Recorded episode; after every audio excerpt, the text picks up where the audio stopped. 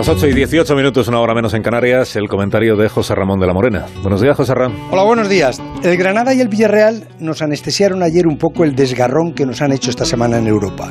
El martes fue el PSG al Barça, el miércoles los alemanes del Dortmund al Sevilla y ayer tarde los ingleses del Manchester United a la Real Sociedad.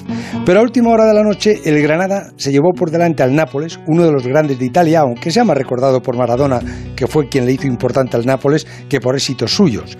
El éxito del Granada está siendo fantástico y lo atribuyo a Diego Martínez, el entrenador que ha construido ese equipo.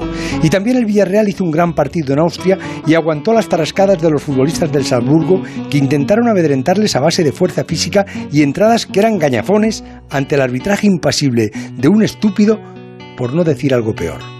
Pero se nos ha secado alguna cosa en aquel jardín primoroso de nuestro fútbol de hace unos años, cuando la selección era la mejor del mundo y el Barça y el Madrid los equipos más temidos y admirados. Los alemanes han vuelto a desarrollar los equipos fuertes y poderosos que arrasaban en Europa.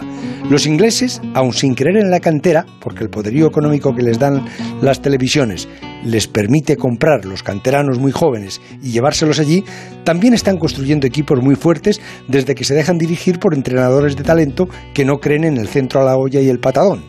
Y en Francia, aquel acuerdo de Sarkozy, Platini y los jeques para que les crearan un equipo poderoso en Francia a cambio de los votos para el Mundial de Qatar hizo nacer al PSG.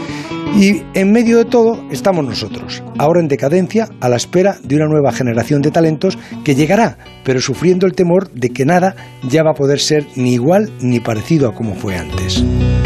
Las 8 y 20, 7 y 20 minutos en Canarias. Escucha usted Onda Cero.